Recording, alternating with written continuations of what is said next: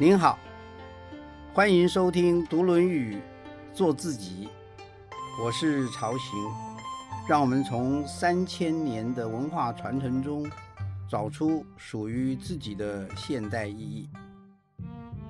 这一讲要谈的题目是“慎终追远”。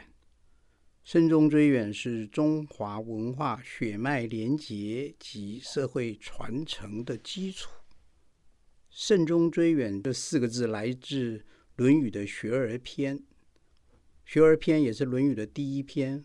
我们前面提到过，第一篇通常都是讲一些最基本、最重要的事情。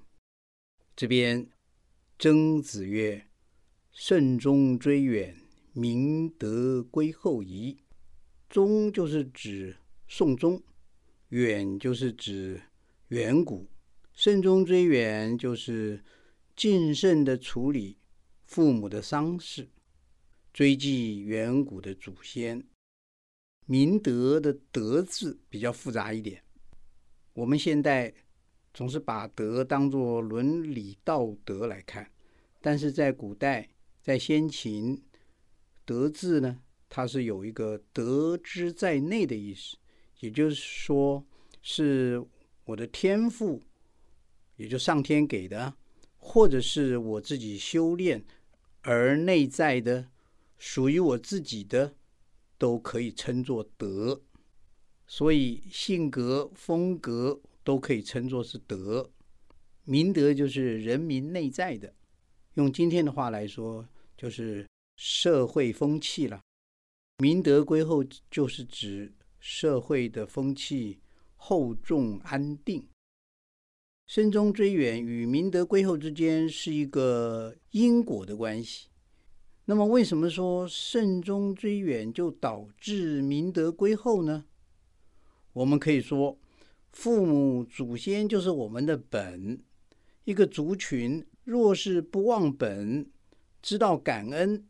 并且在心灵上有所寄托的话，那么他的社会风气就会安稳厚重。这可以说是一个合理的推论如果要进一步探讨这个推论，就涉及到孝道、送终以及祭祀。我们可以从孝顺父母开始来谈。孝顺这个概念在华人世界里面应该是人尽皆知了。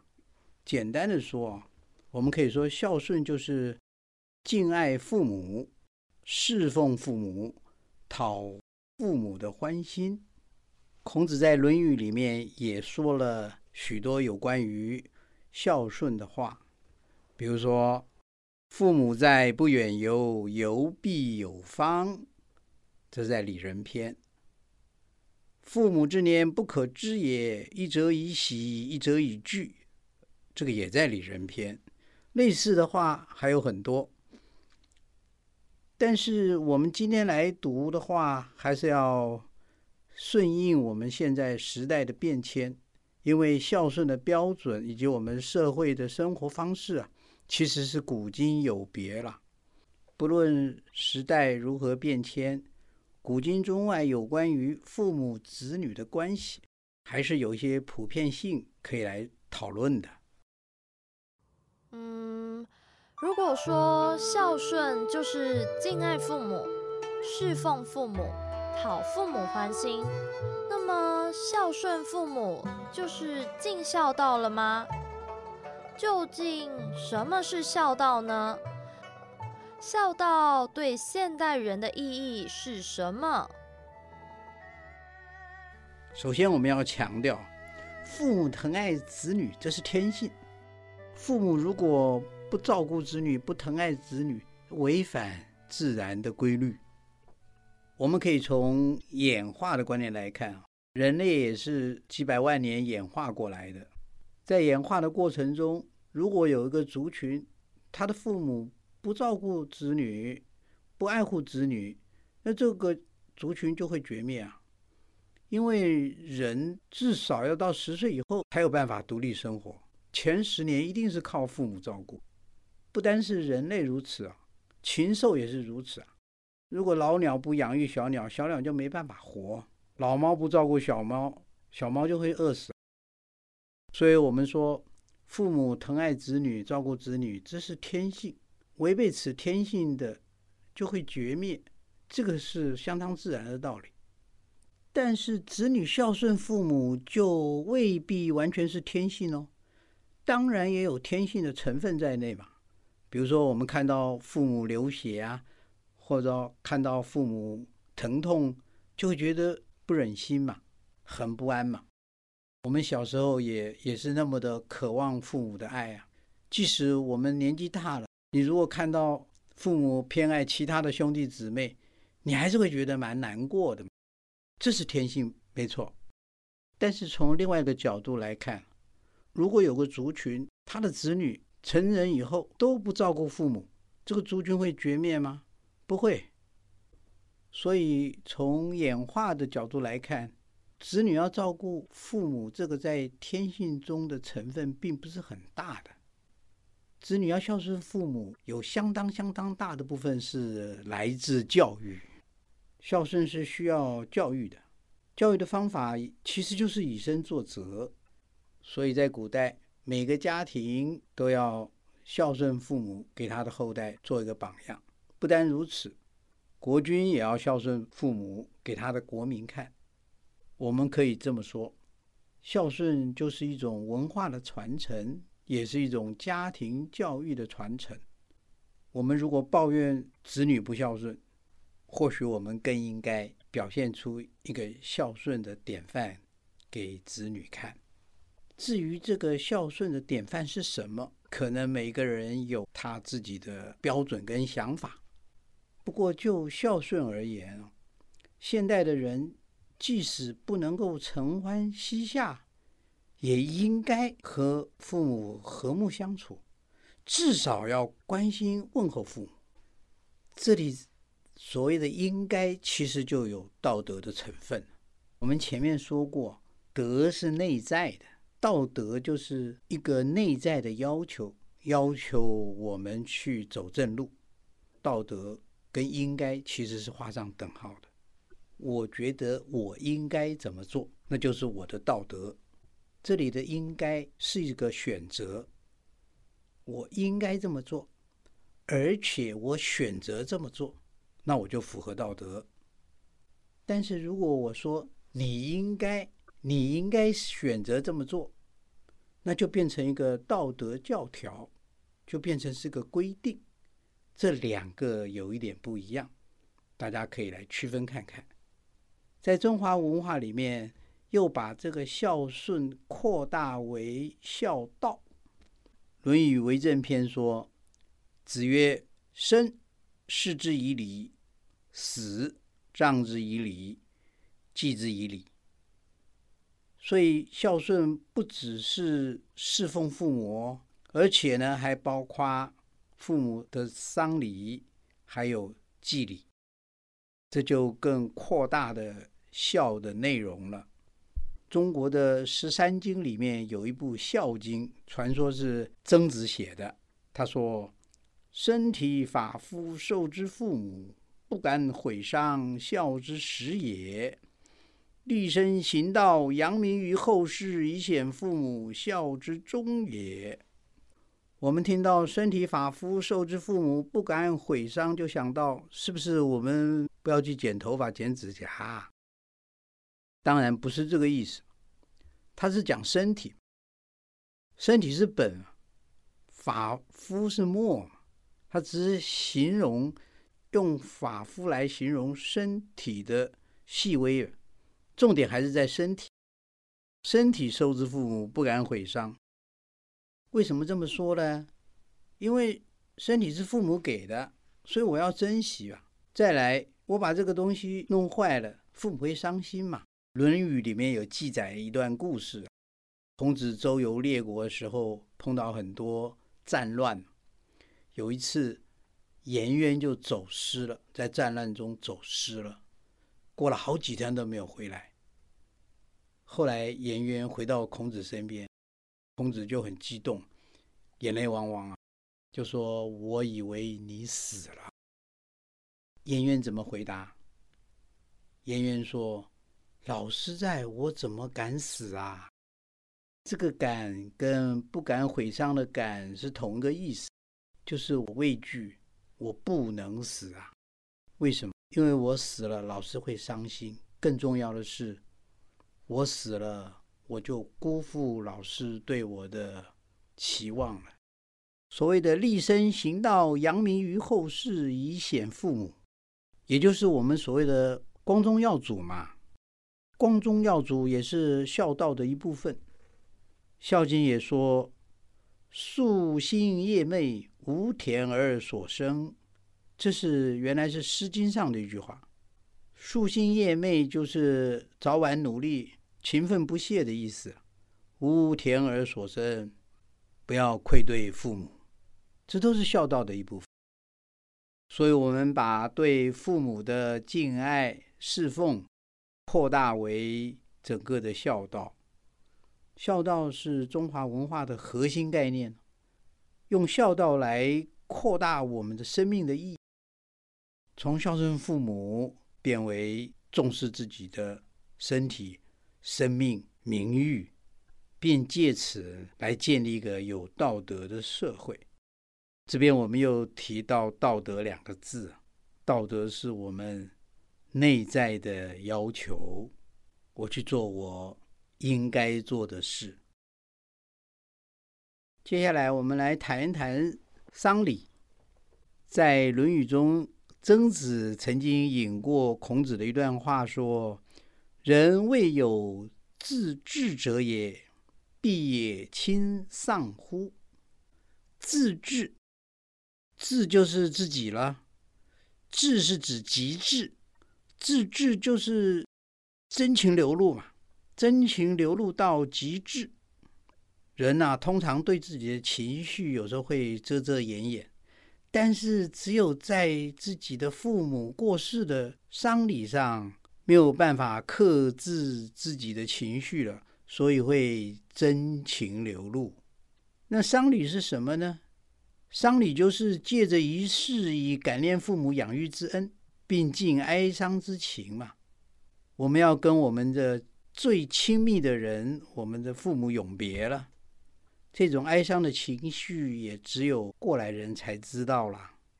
有些朋友在父母过世很久以后，才有勇气去整理父母的遗物，因为那个真的是充满了感伤与怀念。所以，面对父母的过世，哀伤哀泣是免不了的。所谓的孝道，不只是孝顺父母。以及谨慎的办理父母的丧事，还包括祭祀。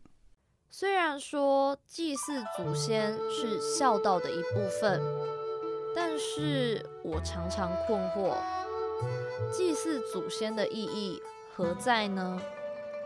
拜祖先是一种宗教吗？有没有可能是一种迷信？在古代，祭祀指祭祀祖先、祭祀鬼神以及祭祀天地。人死为鬼，所以我们的祖先也就是鬼。山川有神，杰出的人士死后所变的鬼，也可能化身为神。天地就更是鬼神里面地位最崇高的啦。这里边有些都是古代的宗教信仰，我们且不去谈。在古代，天子祭天，诸侯祭祀山川土地，但是不论天子、诸侯或者是平民，一律都要祭拜自己的祖先。《论语八一篇》说：“祭如在，祭神如神在。”子曰：“吾不与，祭如不祭。”祭神如神在，这个意思很容易懂。吾不与，就是我不赞成，我不赞成。身体在那边好像是在祭祀，其实心根本不放在祭祀上面的这件事情。所以，我们不论是扫墓或是祭拜祖先，就好像死去的父母或祖先活过来在我身边一样。我父亲已经过世了，家里面在灵济室有安排了一个牌位，逢年过节啊，就会带着一些祭品去祭拜，但是只是把祭品摆一摆，烧一个香就走了。后来读到《论语》这句话，“祭神如神在”，就尝试着在祭拜的时候，默默的跟我父亲交谈。仿佛他就在我的面前，那时候父亲的音容笑貌就会出现了，祭拜的结果也就非常的不一样。所以“祭神如神在”这五个字啊，对于祖先跟我之间的关系的建立，有非常非常大的影响。另外，孔子也说：“非其鬼而祭之，谄也；见义不为，无勇也。”非其鬼而祭之，不是你的祖先，你去祭拜，这是谄媚嘛？见义不为无勇，指这个该做的事情不做，这无勇。非其鬼而祭，是不该做的事情你去做，所以前后两句话是有相当的对比性的。我们趁着孔子这一句话，也可以来讨论一下鬼神与我之间的关系。鬼神是存在于超越界啦，这个我们在第一讲有提到，什么是超越界？超越界是没有办法感测、没有办法用经验去认识的。我们对于超越界鬼神的认识呢，大多是介于宗教。虽然我们对于鬼神的认识不是很确切，但是。一旦我们相信它存在，它就会和我们发生关系。我们在人世之间呢，有很多没有办法解释，也没有办法推论的一些现象。有时候我们就把它归诸于超越界，归诸于天地鬼神，借助于宗教。那么祭拜祖先是不是一种宗教信仰呢？我觉得祭拜祖先。与其说是宗教信仰，不如说是情感的寄托。因为祖先是的的确确存在着的，这个应该没有问题。但是父母祖先死后，鬼神的世界却是我们没有办法认识的。这一部分我们只能托付给宗教。不过我们在祭拜祖先的时候，未必是在对祖先啊提出一些要求，更多的情形是想跟祖先建立情感上的关系。所以我们在扫墓的时候，与其说是向祖先祈福，不如说是跟祖先在情感上取得联系。我们在这里常听到一句俚语，说“无拜无波比”啊。有拜就有宝庇，这句话其实是有问题的。孔子不是说吗？“非其鬼而祭之，谄也。”谄媚，不是自己的祖先你就不要去拜啊，不是你信仰的神你就不要去拜啊，不然的话那个信仰就没有意义了嘛。那个拜就有点欺骗性质了。那神明难道是被你玩弄的吗？有关于宗教，我们也可以进一步来讨论什么叫做迷信。我们可以不要拜别人的神，但是我们也不要说别人拜的神是迷信。那么，什么是宗教迷信呢？凡是我们理性可以解释的，我们在经验世界上的知识可以解决的。但是我们放弃这些理性跟经验，去求助一些不可知的事情，这个就比较有迷信的成分了。举个例子，有个师傅说他修炼出一瓶神水，说这个神水能治百病。如果我胸痛胸闷，不去找医生，医生说装支架我也不装，但是我坚信。神水会解决一切问题，这个就有问题，这就是迷信。我们在这里必须把宗教信仰跟迷信做一个区分。哦，这样听起来，重视孝道是中华文化的重要特色。那么，这个特色流传至今，对现代社会又有什么样的影响呢？最后，我们用“报本反始”这四个字来总结我们今天谈到的东西。报本反始这四个字出自《礼记》，报就是回报、回应；反就是回返；本就是我们的祖先，始也是我们的祖先，所以报本跟反始的意思接近。父母祖先就是我生命之所以存在的根本，所以我要回应，我要回报。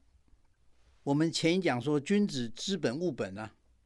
所以，君子就知本务本，知道自己本在哪里，并且真诚的对待自己的根本，心怀感激，这就是君子之所以要报本反始了。其实，我们从企业界也可以看到类似的东西。企业在创业的时候，创业家他创立企业的那个理念，其实就是这个企业的本。所以在企业在发展的时候，有时候，这个报本反始的精神变成这个企业的愿景这个未尝不可以说报本反始在现代企业经营上的一些意义。我们在前一讲也有谈到父子有亲，所以接着亲情跟孝道，把家族的血脉相连，荣辱与共，这就是。一个孝道在中华文化里面的一个特色，因为孝道而产生道德的力量，这是在世界的文明中是一个很特殊的。我们现代人说，为什么要做好人？为什么要做对的事情呢？法律制裁，怕法律制裁。在西方还有个力量，宗教的力量，怕将来下地狱。要上天堂，做坏事要下地狱。但是在中国，在中华文化圈，你做对的事，是为了要对得起你的父母，对得起你的祖先。这是中华文化里面一个比较大的特色。下次再会。京剧选粹。慎终追远，明德归后矣。一个社会若都能够谨慎处理父母的丧事，并追记远古的祖先，这个社会的风气就会敦厚而且安定。身体发肤受之父母，不敢毁伤，孝之始也。立身行道，扬名于后世。以显父母孝之终也。我的身体及生命是父母给的，一定要自爱自重，好好的珍惜，不要让父母伤心，这是最基本的孝道。孝道就从这里开始。我用父母给我的生命奋发自强，遵循道义，并有所成就，使父母及自己的名声。能够传扬于后世，这就是孝道的终极目标。祭神如神在，拜祭必须虔诚，就好像所拜祭的对象就在眼前那样，这样的拜祭才会有意义。非其鬼而祭之，谄也。不是自己的祖先，就不要去祭拜。不是自己信仰的神，就不要去祭拜，否则就只是谄媚，只是欺骗，欺骗鬼神，鬼神会不知道吗？